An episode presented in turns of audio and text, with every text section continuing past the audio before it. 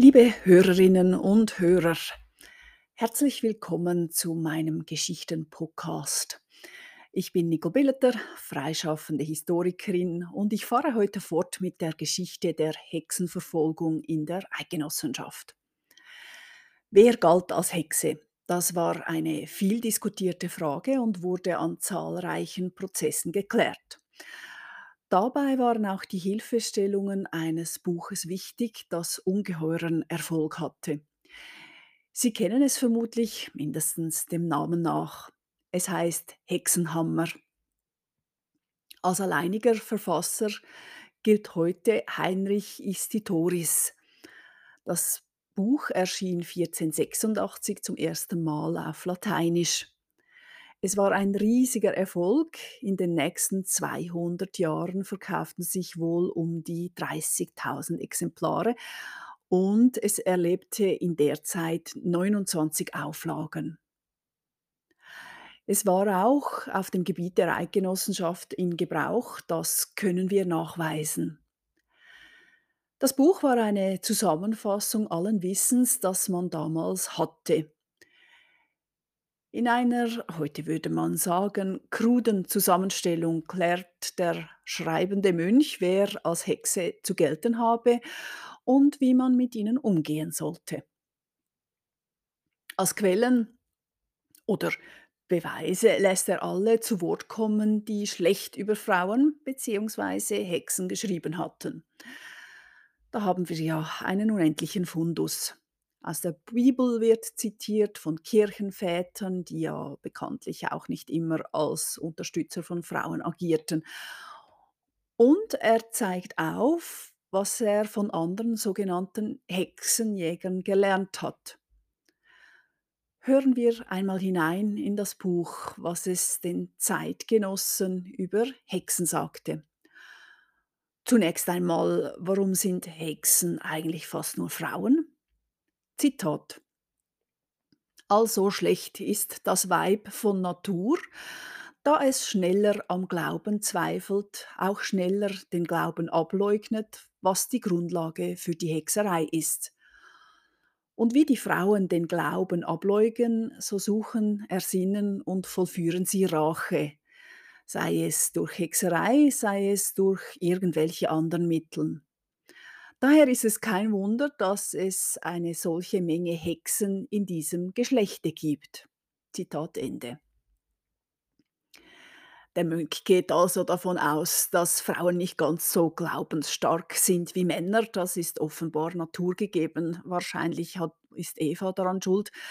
Ähm, und deswegen eben sind sie halt Hexen. Und äh, offenbar rächen sie sich auch ähm, durchwegs. Äh, es ist nicht ganz klar, weshalb, aber äh, so erscheint ihm dies auf jeden Fall. Isitoris erklärt auch, was Hexen so tun. Zitat. Hexen verstehen von Ort zu Ort durch die Luft zu fliegen, körperlich oder nur in der Vorstellung. Sich und anderen auf der Folter Verschwiegenheit zu bewirken, das anderen Verborgene zu offenbaren, auch die Zukunft vorauszusagen nach des Teufels Unterweisung, was jedoch eine natürliche Ursache haben kann. Die Art aber, ihr gotteslästerliches Handwerk aufgrund eines ausdrücklichen Treuepaktes mit den Dämonen zu betreiben, ist verschieden, da auch die Hexen verschieden zu Werke gehen. Die schlimmsten Hexen schicken Hagelschlag, böse Stürme und Gewitter verursachen Unfruchtbarkeit an Menschen und Tieren, bringen auch die Kinder den Dämonen dar oder töten sie sonst. Zitat Ende. Wir sehen in den Schriften gleich einige Lücken. Was soll denn das heißen? Sie können die Zukunft voraussagen mit des Teufels Hilfe, aber vielleicht auch aus natürlichen Gründen. Es ist auch unklar, eben, äh, ob sie wirklich alle gleich sind. Offenbar sind die Hexen ja auch verschieden. Deshalb gibt es unterschiedliches Böses auf der Welt. Das Buch erklärt dann, was Hexen seien und was sie Böses trieben. wie man Hexen erkennt, sie einfängt und töten. Und hier kommen wir in den eigentlichen Einfluss des Buches. Es war eben ein juristisches Handbuch. Es gab Anleitung zum Führen von Prozessen gegen Hexen. Es ließ die betreffenden Herren, die Hexen auf ihren Herrschaftsgebieten vermuteten, nachschlagen, was zu tun sei. Durch seine weite Verbreitung führte das Buch natürlich unter anderem zu einem allgemeinen Verständnis in ganz Europa, wie man Hexen bekämpfen sollte. Und so glichen sich die Befragungen, der Umgang und die Urteile in fast ganz Europa auf frappierende Weise. Wie gesagt, es ist nicht nur wegen des Hexenhammers, dass es zu einer Hexenhysterie kam, die sich so sehr glich, aber es ist schon auffällig, liest man Befragungsprotokolle.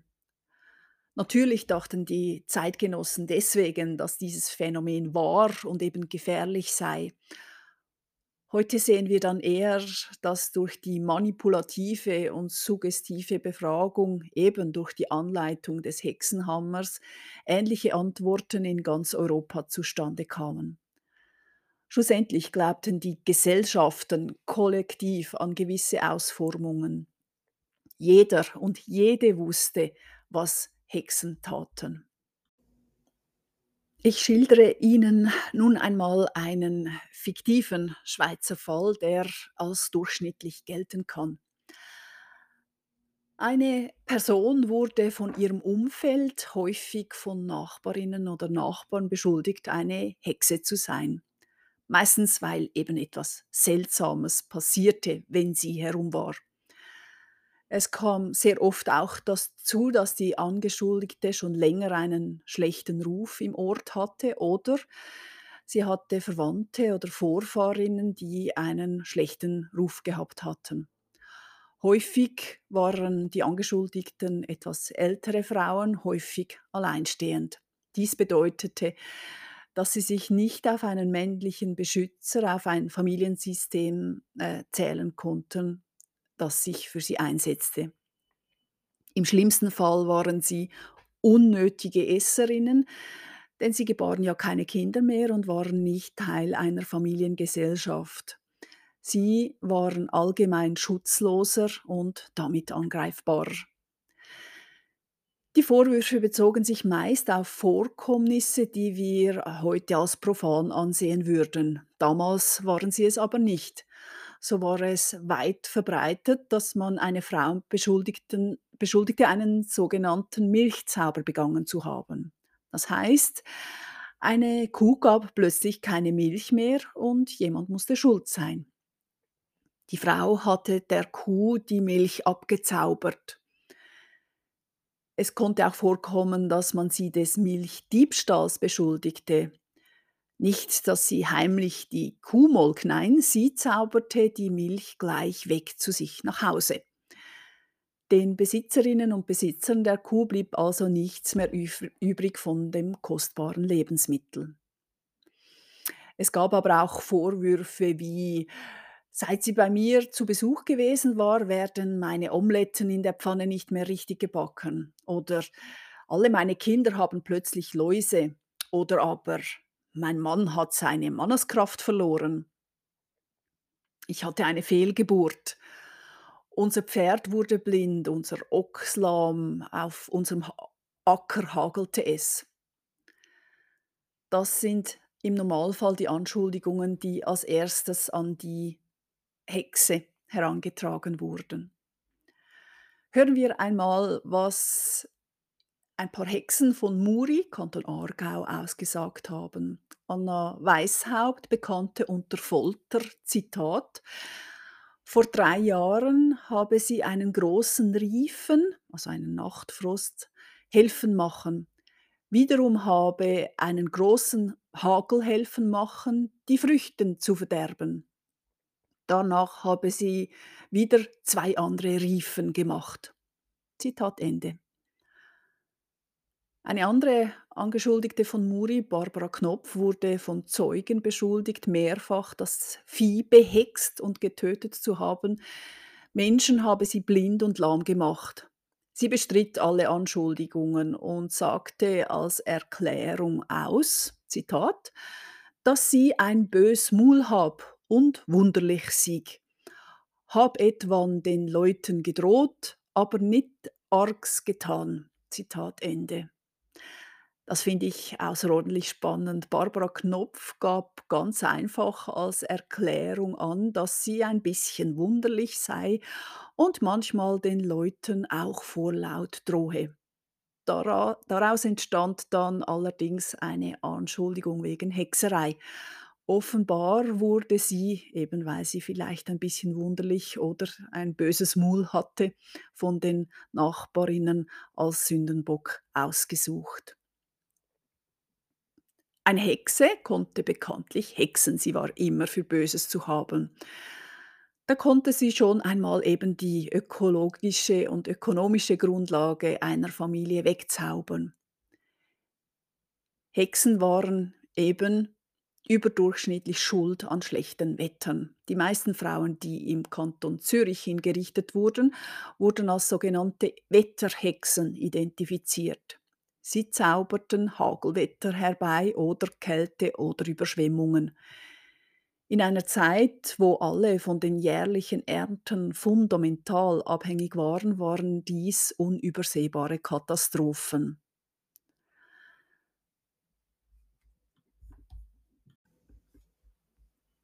Die Frauen sagten auch aus, wie sie in die gegenwärtige Misere geraten waren. Der Ablauf war in etwa folgendermaßen. Der Teufel trat in der Gestalt eines ihr unbekannten Mannes an sie heran und bot ihr Geld.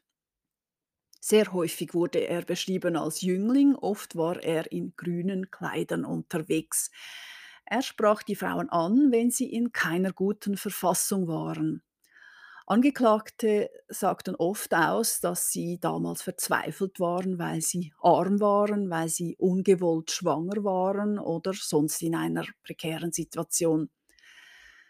Sie sagten stets auch aus, dass sie zunächst nicht wussten, dass der Teufel da zu ihnen sprach.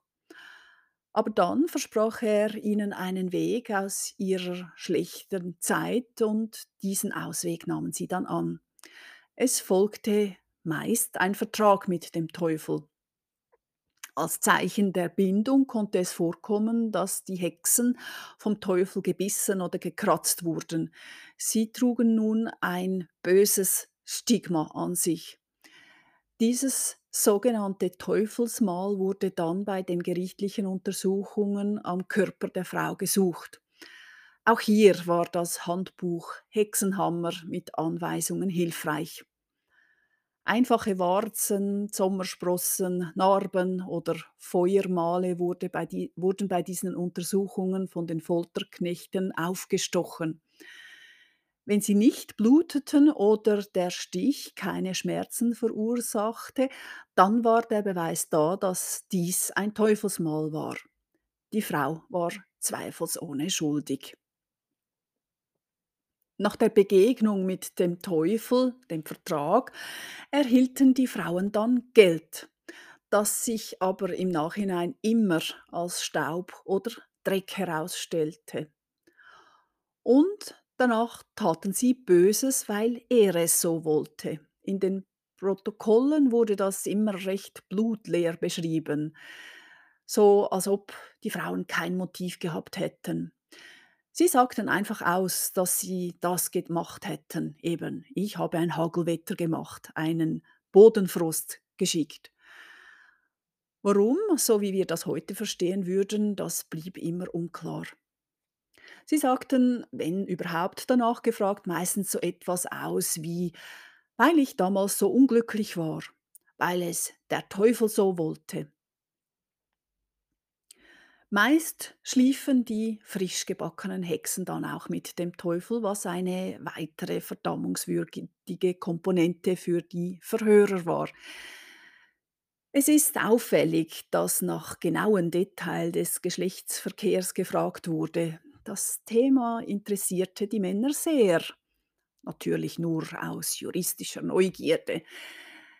Die Frauen konnten daraufhin aber nichts weiter sagen.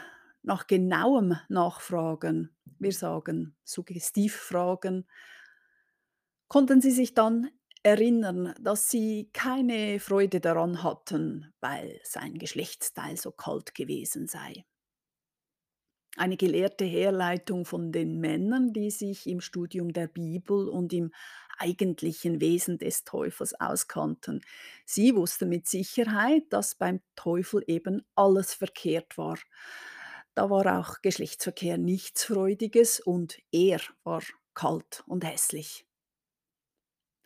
Die Kräfte, Böses zu tun, kamen die, bekamen die Hexen jeweils vom Teufel. Wie? Wurde leider nie richtig geklärt. Recht wahllos wandten die Hexen sich dann gegen ihre Nächsten. Auf Nachfragen suchten sie sich dann etwas Naheliegendes als Erklärung aus. Wer hatte nicht einmal Streit mit dem Schwiegervater oder der Nachbarin? Hier wurden die Aussagen dann reeller. Auch wenn sie doch wohl nicht gehext hatten, als sie schilderten, dass sie die Kuh von Nachbarin X lahm machten, weil sie Streit hatten wegen einem Flecken Land, einem Apferheitengeschäft oder Ähnlichem. Das klingt nach einem Nachbarschaftsstreit, den wir nachvollziehen können. Oft schilderten die Angeklagten dann auch, dass sie vom Teufel Anleitungen erhielten, wie man Tränke und Salben für Hexereien machte. Unser rationales Wissen würde natürlich heute sofort fragen, was gehört so in einen Trank? Wie machte man eine Salbe, die man an Stöcken reiben konnte und damit dann durch die Luft fliegen? Aber in keiner Befragung konnten die Angeklagten ein Rezept geben. Sie wurden nicht danach gefragt. Kein Hexentrank wurde je nachgekocht. Im zeitgenössischen Denken war das nicht nur abwägig, sondern natürlich gefährlich, denn wer wollte den Teufel anrufen, nur zum Beweisen, dass es ihn gab? Solches Denken ist unserem Wissen um Naturwissenschaft geschuldet. Wir wollen alles nachweisen und parteiisch und nachvollziehbar. Und das ist auch gut so. Aber so erkundigten sich die damaligen Behörden niemals bei anderen auch zum Beispiel, ob und wann so ein unbekannter Jüngling in Grün in der Gegend gesichtet worden war. Die meisten Fantastereien, die die Frauen auf Nachdruck zugaben, wurden nicht mit einem weiteren Beweis unterstützt. Das war auch nicht Ziel der Befragung. Es ging ja nur darum, die Hexe zu entlarven und von der Welt zu bringen. Überhaupt waren die Erzählungen, die Schilderungen der Angeklagten immer seltsam vage, etwas sagen oder märchenhaft fast. Die Frauen schilderten unter Folter, das müssen wir immer mitdenken, ihre Begegnungen recht wolkig, in etwa so über die erste Begegnung vor etwa sechs Jahren oder als ich gerade schwanger war oder als mein Mann gerade außer Landes war. Es erstaunt uns heute, dass sie nicht auf den Tag, gar die Zeit genau ihre erste Begegnung mit dem Teufel schildern konnten. Das passiert ja eigentlich schon nicht jeden Tag. Sie konnten auch nicht recht sagen, was er genau den angeboten hat. Auch hier sind die Aussagen vage. Er bot mir Geld an und ich habe mich ihm dann leider unterworfen. So wird das gesagt. Und dann fragen wir uns auch noch, warum half der Teufel den Seinen nie, wenn sie in Gefangenschaft waren? Warum befreite er sie nicht aus Folter oder bewahrte sie vor dem Tod? Er wäre ja auch an den Vertrag gebunden gewesen, denkt sich unser heutiger Verstand. Aber damals wusste man, es gibt so viele schlechte Menschen, besonders Frauen auf der Welt. Da braucht sich der Teufel nicht für eine einzige einzusetzen. Er findet an der nächsten Straßenkreuzung fünf neue. Mit diesem erhebenden Gedanke entlasse ich Sie für heute und begrüße Sie gerne in zwei Wochen wieder zu einer feierlichen Episode. Besten Dank für Ihr Zuhören und auf Wiederhören.